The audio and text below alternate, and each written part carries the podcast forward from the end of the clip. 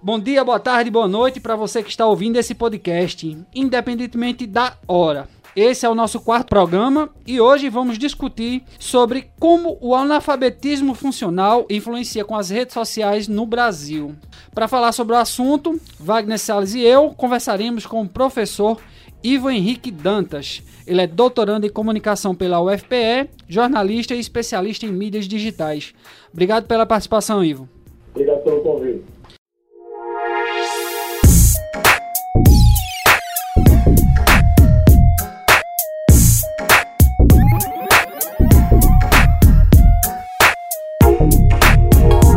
Podcast Review.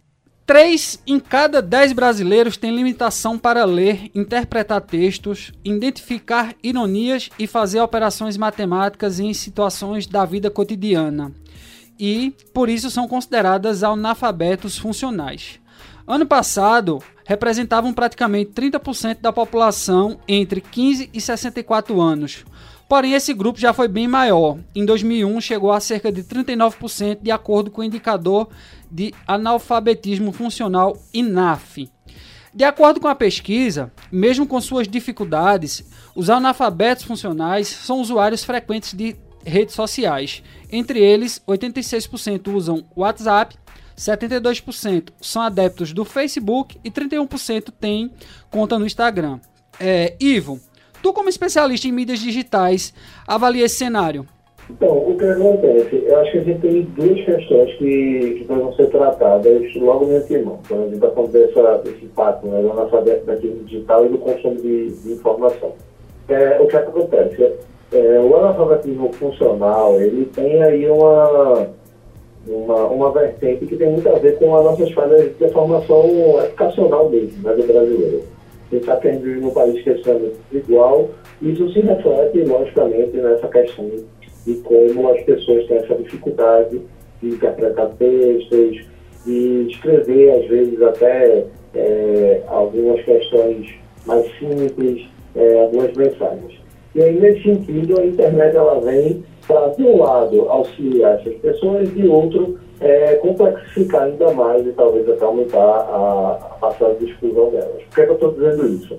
Porque o analfabeto funcional, muitas vezes, ele pode ter lá sua dificuldade de ler é, é, um texto, é, de interpretar de forma correta, mas, por exemplo, você hoje em dia tem ferramentas como o, o próprio WhatsApp, né, redes sociais, que possibilita a gravação de áudios, a conversa é, por outras formas que não exatamente em texto escrito, ou a realização de vídeos, isso faz com que essas pessoas tenham facilidade de absorver essa informação. Então, esse é o lado que seria é, inclusivo da questão da internet quando a gente fala do analfabetismo funcional. Por outro lado, o que é que acontece? Com as novas tecnologias também se complexifica um pouco, ou seja, fica um pouco é, é, mais complicado, existem novos elementos que a pessoa precisa se acostumar. Então, junto do analfabetismo funcional, vem o segundo problema, que é o analfabetismo digital. E isso é uma coisa que também precisa ser tratada no Brasil precisa ser, ser, ser muito discutida e como incluir as pessoas, fazer com que elas saibam utilizar essas tecnologias. Entendi. É, e assim, quais são esses impactos positivos ou negativos desse analfabetismo digital no nosso dia a dia?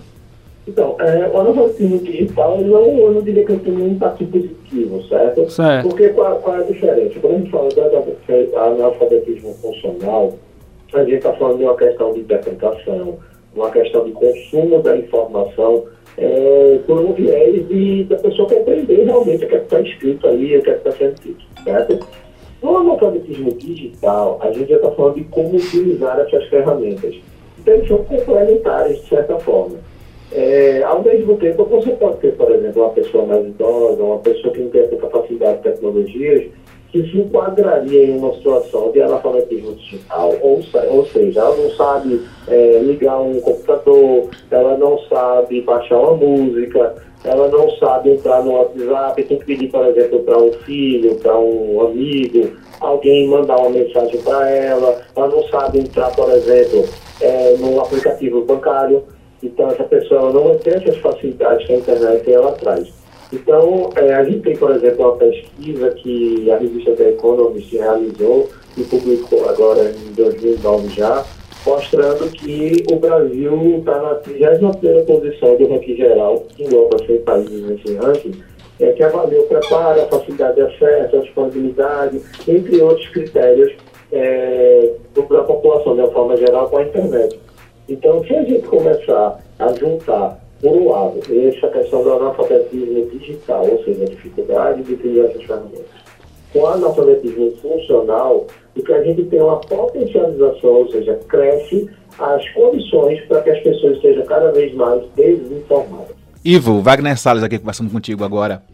É, o analfabetismo funcional, ele é decorrente da história da humanidade, né? A gente lembra aí que em 38 Orson Welles é, fez uma dramatização um pouco mais exacerbada de Guerra dos Mundos e os Estados Unidos ele ficou quase uma hora em pânico achando que o planeta estava sendo invadido por naves espaciais. É? Isso causou aí uma gerou várias manchetes mundiais. E a gente pegando esse gancho, a gente chega em 90, em 2016 com as fake news, que sempre existiram né? mas ganharam uma conotação muito mais poderosa, infelizmente, com a internet e com né, os, todos os aplicativos de comunicação que existem hoje em dia.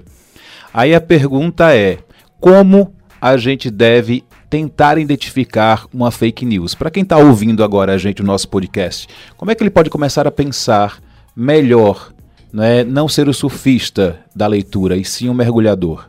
Então, o que acontece? De uma forma geral, as fake news elas têm sido potencializadas, né, como você bem colocou, elas têm tido um processo de, de facilidade até de serem aceitas pelas pessoas, porque elas são realizadas de forma profissional na maioria das vezes. Então, o que acontece? É, é muito claro para o nosso ouvinte é, é, um pouco diferente daquilo que a gente estava acostumado, por exemplo, do boato do vizinho que está dizendo é, alguma história sobre uma pessoa que ele não gosta. É, porque ali você, por mais que tivesse uma maldade, talvez uma malícia, é, não era uma pessoa profissional criando aquela história. Qual é a grande questão e a grande dificuldade em combater a fake news hoje em dia? Na maioria das vezes, essa fake news, ela vem é, é, redigida, ela vem pensada de forma profissional. E o que é que isso quer dizer? De uma forma geral, você vai entrar em contato com notícias falsas e você vai ter como primeira reação acreditar que ela é verdade, porque aquilo, de algum modo, é, é uma coisa que você esperaria que acontecesse, ou que você estaria torcendo que acontecesse, vamos dizer assim. Ivo. Então, um exemplo você falou de 2016. Uhum, das eleições, né? É, deixa eu só interromper é, aqui. Isso, eu te interromper aqui para lembrar um caso também de 2014, lá em Guarujá, no litoral de São Paulo, que Fabiane Maria de Jesus foi espancada pelos vizinhos e foi arrastada e morta porque postaram no Facebook que ela tinha sequestrado uma criança, matado e tinha feito práticas de magia negra. E não foi verdade. Inclusive, esse vídeo viralizou e as pessoas começaram de outros estados a postar o vídeo e a bater palma é Porque uma bruxa, veja mesmo, veja o que eu tô, o que eu tô falando. A gente está em 2019, o caso é 2014, que uma bruxa foi levada à morte. É, aí me vem a, você falando sobre as pessoas acreditam porque são, é, são postagens feitas por profissionais. Mas essa em especial não foi e levou a cabo da vida da mulher. É? Então acho que o, o problema está ele tá muito e está muito acirrado, muito próximo das pessoas apenas por fulano postou é verdade. Quantas vezes a gente não, quando teve a guerra dos caminhoneiros, a guerra não, perdão, tô lembrando das guerras, a, a, que era uma guerra também, né? Vamos, vamos combinar que também era uma guerra. Teve a greve dos caminhoneiros, aí a gente passou a greve, depois de duas semanas postou-se nos WhatsApps de grupos aí que a greve ia voltar. Quantos e quantos postos de gasolina não ganharam muito dinheiro? Causados, Quantos né? transtornos foram causados de novo por essa, por essa fake news, né? por, esse, por esse boato?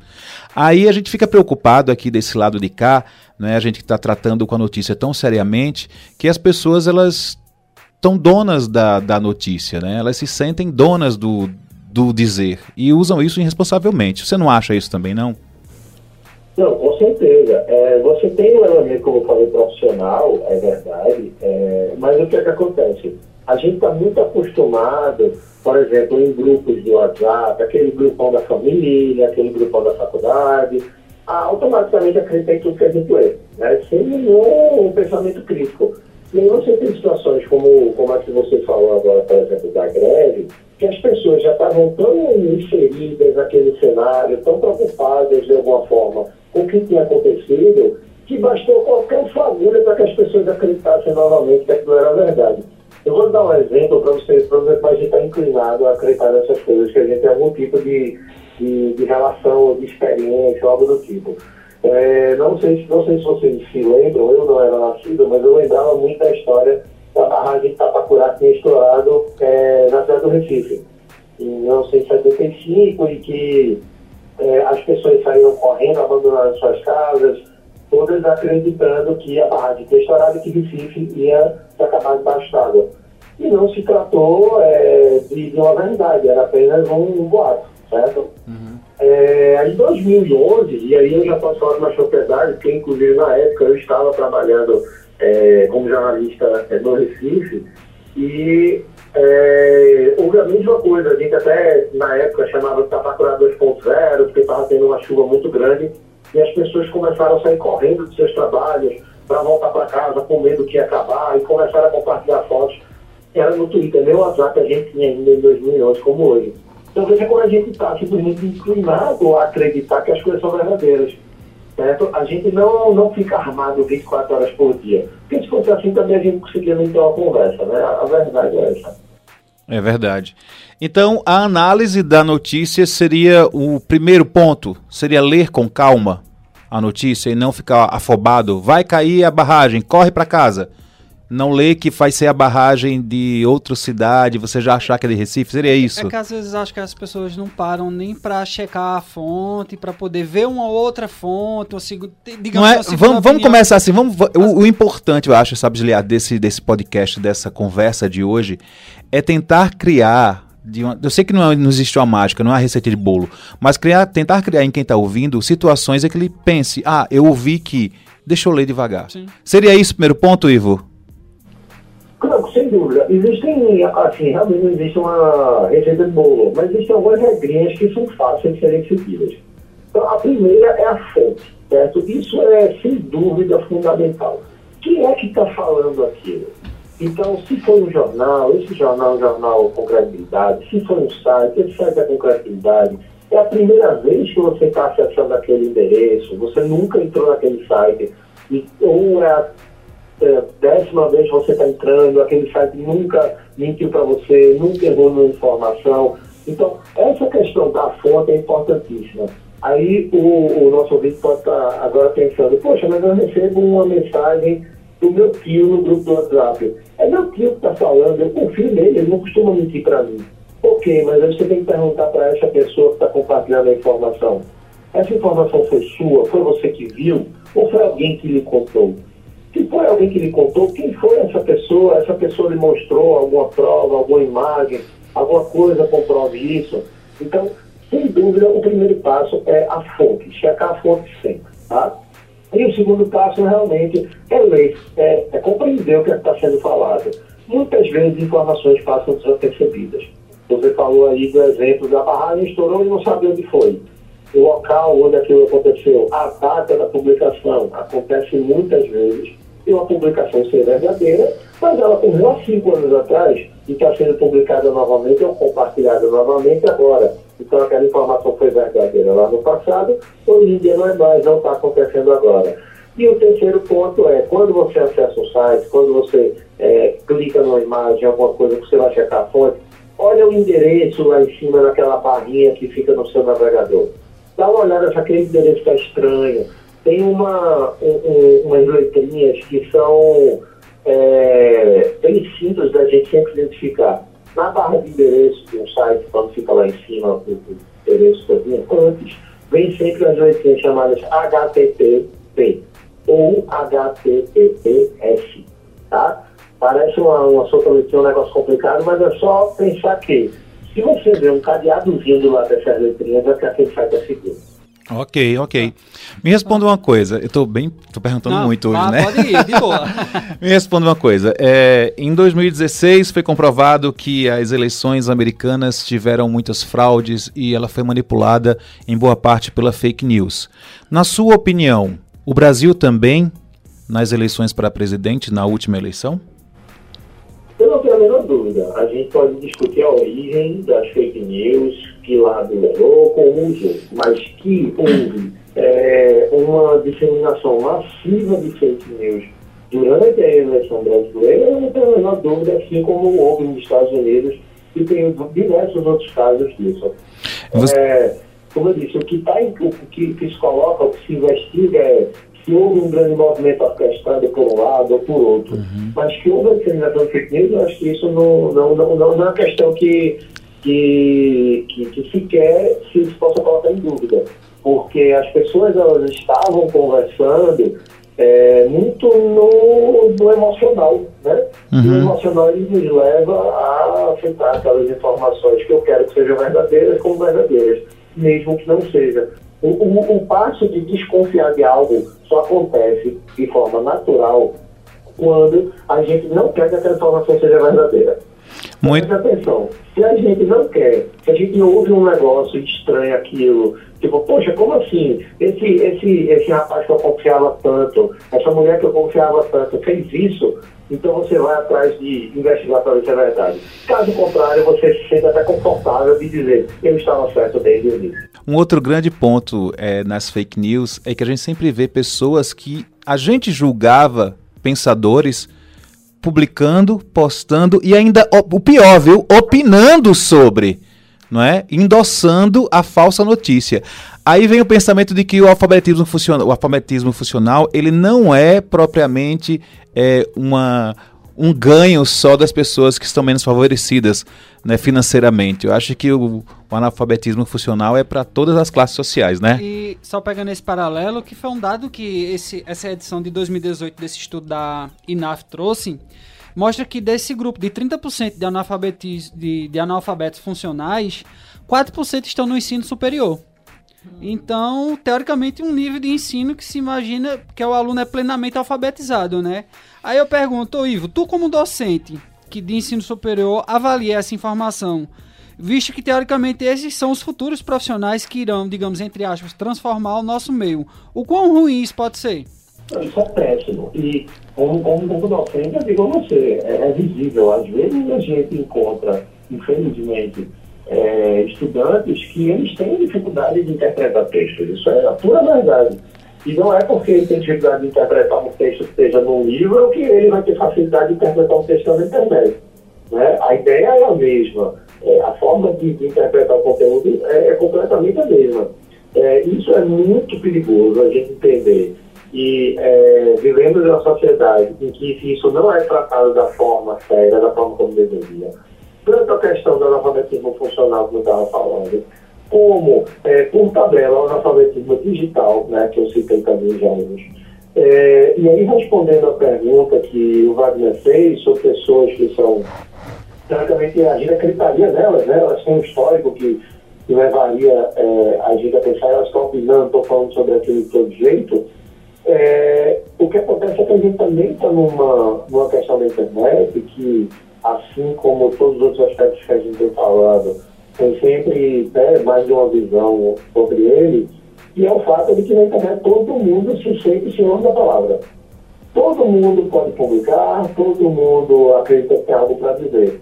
É, então, existe uma diferença, eu acho que a gente, enquanto sociedade, não só brasileira, no mundo todo, tem que aprender a diferença entre democratização da comunicação e simplesmente a oportunidade de falar qualquer coisa só porque a gente tem o microfone aberto, vamos dizer assim, quando a gente está numa rede social. Muito bom. Muito bom. Eu queria que você endossasse aqui ou não alguns endereços que eu vou citar aqui para que as pessoas possam é, verificar as fake news. Né? O primeiro é as, aosfatos.org que é, uma, que é uma agência que verifica vídeos, correntes e memes que circulam na internet. Né? Como tem .org, eu já fico com um, uma pulga atrás da orelha. né? É, eu, eu é. particularmente, não, nunca tive nenhuma, nenhuma experiência com os, com os fatos que eu pudesse.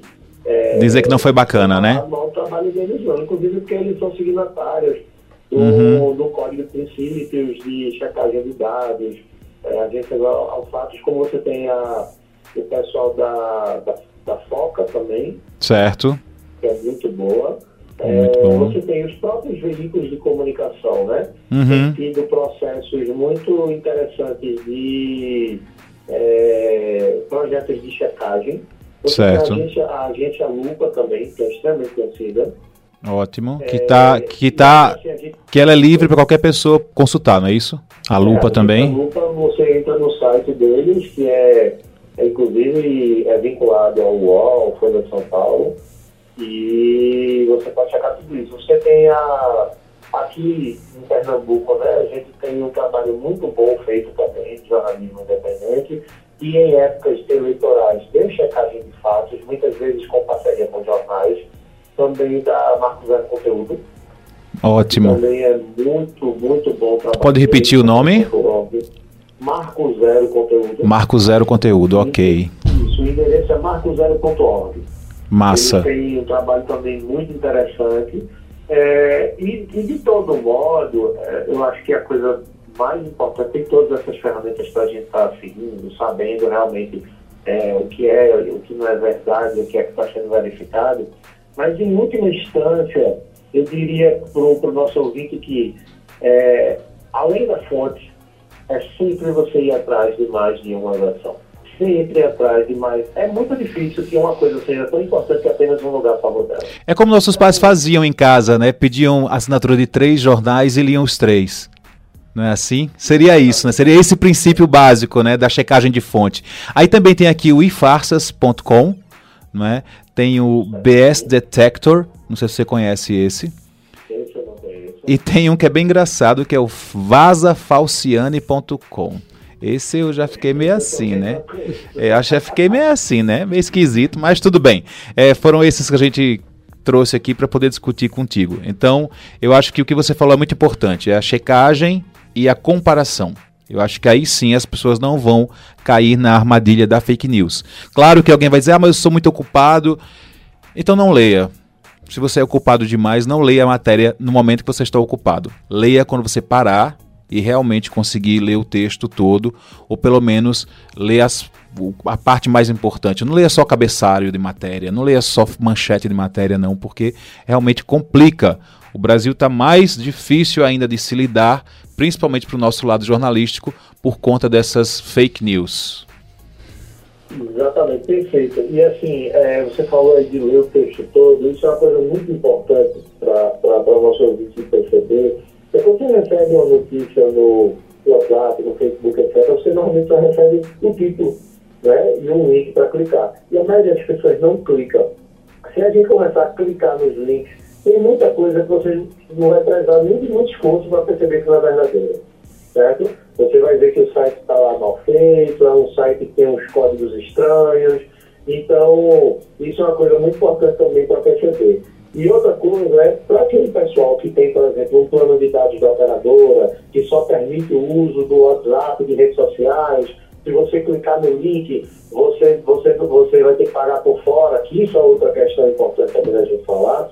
É, se você não teve a oportunidade de clicar no link, não compartilha. Espera você entrar talvez numa rede sem fio, alguma coisa, entrar no computador para ver se aquela notícia realmente é verdadeira dificilmente uma informação para ser compartilhada tão rápido, assim que você viu ela, ou seja, para passar para frente. E é, essa, a verdade é o, o, próprio WhatsApp já implementou algumas funcionalidades com o intuito de barrar um pouco essa disseminação né, de fake news, botando a mensagem questão de enviada. É, a questão também, acho que limitar a quantidade de vezes que você pode encaminhar a mesma mensagem, algumas funcionalidades assim, né? Correto, correto. É porque existe uma pressão internacional muito forte né, sobre o Facebook, que é inclusive proprietário do WhatsApp, do Instagram, é, porque o Facebook já foi, durante a eleição americana, muito, muito presente nessa discussão sobre fake news. É, para quem tiver curiosidade, né, para quem for assinante do, daquele, daquele serviço de streaming do Netflix, pode até dar uma olhada no documentário que entrou recentemente e viralizou, que é Privacidade hackeada. É, hackeada. É. E ele fala muito bem isso. E você vê como as redes sociais elas são uma veia muito importante dessa disseminação de fake news. Exato. Ô Ivo, e dentro desse contexto de analfabetismo funcional e fake news, como é que, o que é que a gente pode avaliar aí de perspectiva para um futuro próximo ainda? Visto que tem, temos eleições no próximo ano e tantos outros fatos importantes para acontecer. Eu ficaria muito surpreso se próximo ano a gente tivesse a eleição de fake news. Não é o que eu vejo. Eu vejo as fake news presentes, é, mesmo em períodos não eleitorais se você entrar em qualquer um dos endereços que a gente estava conversando, você vê que diariamente é necessário fazer correções, verificar é, matérias falsas, né? É, falando coisas que realmente foram colocadas ali só para prejudicar é, um ator político A ou B. É, e aí, especificamente, sobre a questão do analfabetismo funcional, é, que isso fica mais difícil ainda, porque a gente está falando de uma questão educacional. E aí, questões educacionais a gente dificilmente resolve da noite para o dia. A gente tem uma no ensino básico brasileiro, a gente tem uma facilidade, vamos dizer assim, é, da forma como se avalia muitas vezes o aluno em, em colégios, né? É, não estou falando aqui de rede pública ou privada, mas de uma forma geral, existe essa sensação de que é, muitas vezes o aluno não pode é, reprovar ou o aluno tem que ser é, sempre passado de série, vamos dizer assim, independente da compreensão real que ele tenha do assunto, e isso é uma coisa a longo prazo, a gente não vai resolver do dia para noite. Sobre as eleições, a gente espera uma, um, papel um pouco mais ativo da, das instituições públicas, né, na fiscalização disso, e do próprio usuário. Porque eu vou dar um exemplo para vocês. Nas últimas eleições, o Tribunal Regional Eleitoral aqui em Pernambuco, ele tinha um, um disco de denúncia para quem é, vive fake news. Algumas pessoas realmente denunciaram, mas a quantidade absurda de pessoas que não denuncia isso, ou, para um, um, um, órgão como esse, ou para o próprio rede social, Facebook, WhatsApp, Facebook tem um espaço lá para você é, denunciar se você dá uma informação que você acha que, que fere alguém, que está errado, algo do tipo.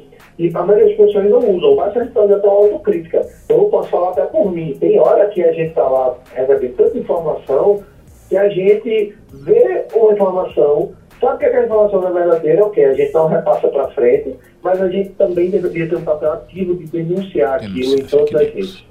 É isso aí. O que é importante também lembrar é que de 2016 para cá as pessoas descobriram a fake news, descobriram que estavam sendo enganadas. Então eu acredito que nesse cenário que, que está por vir das eleições, muita gente que se sentiu enganada vai botar a boca no trombone e vai falar: Isso não é verdade, isso é mentira. Não é porque a gente sabe o quão mal fez né, para as eleições e o quão mal fez para o planeta Terra. O que eu acho importante também lembrar é que você falou que a gente tem sim que denunciar fake news. Eu tenho essa, essa prática sempre que eu leio, leio qualquer coisa, seja alguma coisa boba, mas eu vou lá e falo, oh, isso não é verdade, aconteceu assim, assim, assado, isso não é, não é assim tal. E geralmente são de pessoas, como eu tinha falado, pessoas que estudam, não é pessoas que se dizem inteligentes. E aí constrange a pessoa, por a gente ter entrado na postagem dela e ter mostrado o fato, e ela vai lá e apaga. Eu acho que se cada um fizer a sua parte, cada um contar realmente a verdade e tiver o seu a sua consciência tranquila quanto a isso, a gente vai conseguir combater, não acabar, mas combater. Sim, com certeza. É importante combater, né? A gente, infelizmente, não resolve algo tão, tão sistêmico como é a questão das fake news é, no mundo todo, mais uma vez, não é uma coisa exclusiva do Brasil, né? É, que também não é uma coisa nova, como você começou falando, foi muito feliz nisso. Para você ter ideia, existem indícios, historiadores que falam que existiam notícias falsas é, criadas ainda durante o Império Bizantino. Então veja como a coisa é de hoje. Era o que mais tinha, né? era o que mais tinha, era fofoca e mentira. Exatamente. Não, tem, tem um historiador que fala que no Império Bizantino existia fake news, notícias falsas, falsas compartilhadas para é, a eleição papal. Nossa! para você ter ideia. Nossa! Então, assim, realmente a internet potencializa tudo, né? Tudo, pro bem, pro mal. Ela é uma coisa assim, que veio, a gente está aí completando já já 30 anos. Então, essa coisa que mudou drasticamente a vida da gente. E a gente tem que aprender a lidar com elas, que ela, ela veio para ficar e e a cada vez mais que as novas gerações já nascem com a internet, já nascem com celular, Twitter, WhatsApp, é, cada vez mais isso vai fazer parte da vida de todas as pessoas. O que essas mídias aí nos proporcionam, nos causam no nosso cotidiano. No nosso Muito dia a dia. bom. E cumprir a nossa função social, né? Que é sempre alertar e falar com as pessoas sobre. É, o Ivo foi muito feliz nas colocações dele e eu fiquei muito satisfeito, viu, Ivo? Tá, muito obrigado, Dário. Só uma, um, uma informação no final, que eu já até me esquecendo de passar, é, sobre esse assunto que a gente está falando, foi lançado recentemente uma cartilha sobre desinformação pelo coletivo Internoses, que é um coletivo de comunicação social. E aí, quem quiser, a cartilha é gratuita, é só entrar lá no site deles e baixar. E aí ela vem discutindo como faz fake news, o que são fake news, como combater elas, etc. Uma ótima sugestão de leitura para quem tiver um tempinho aí. Como chama o site, mais uma vez? Coletivo Intervozes, tudo junto. Muito bom. Obrigado, viu, Ivo, pelas respostas. Foi um prazer conversar contigo. Muito obrigado também pelo convite de vocês e até uma próxima. Valeu, Ivo. Obrigadão pela conversa. Obrigado, Wagner, por mais esse podcast, por mais esse bate-papo aí bem esclarecedor sobre tecnologia, sobre o que essas mídias aí nos proporcionam, nos causam no nosso cotidiano. Esse foi mais um podcast review. A gente que discutiu um pouco mais sobre analfabetismo funcional e a influência aí nessa relação com as redes sociais no Brasil. Lembrando para você que o podcast fica disponível, novo episódio toda quarta-feira no portal N10 Interior, reforçando o endereço n10interior.com.br e também nas lojas de áudio uh, Spotify, Deezer, Apple Podcast, Reediz e tantas outras. Então, um forte abraço e até a próxima semana, se Deus quiser.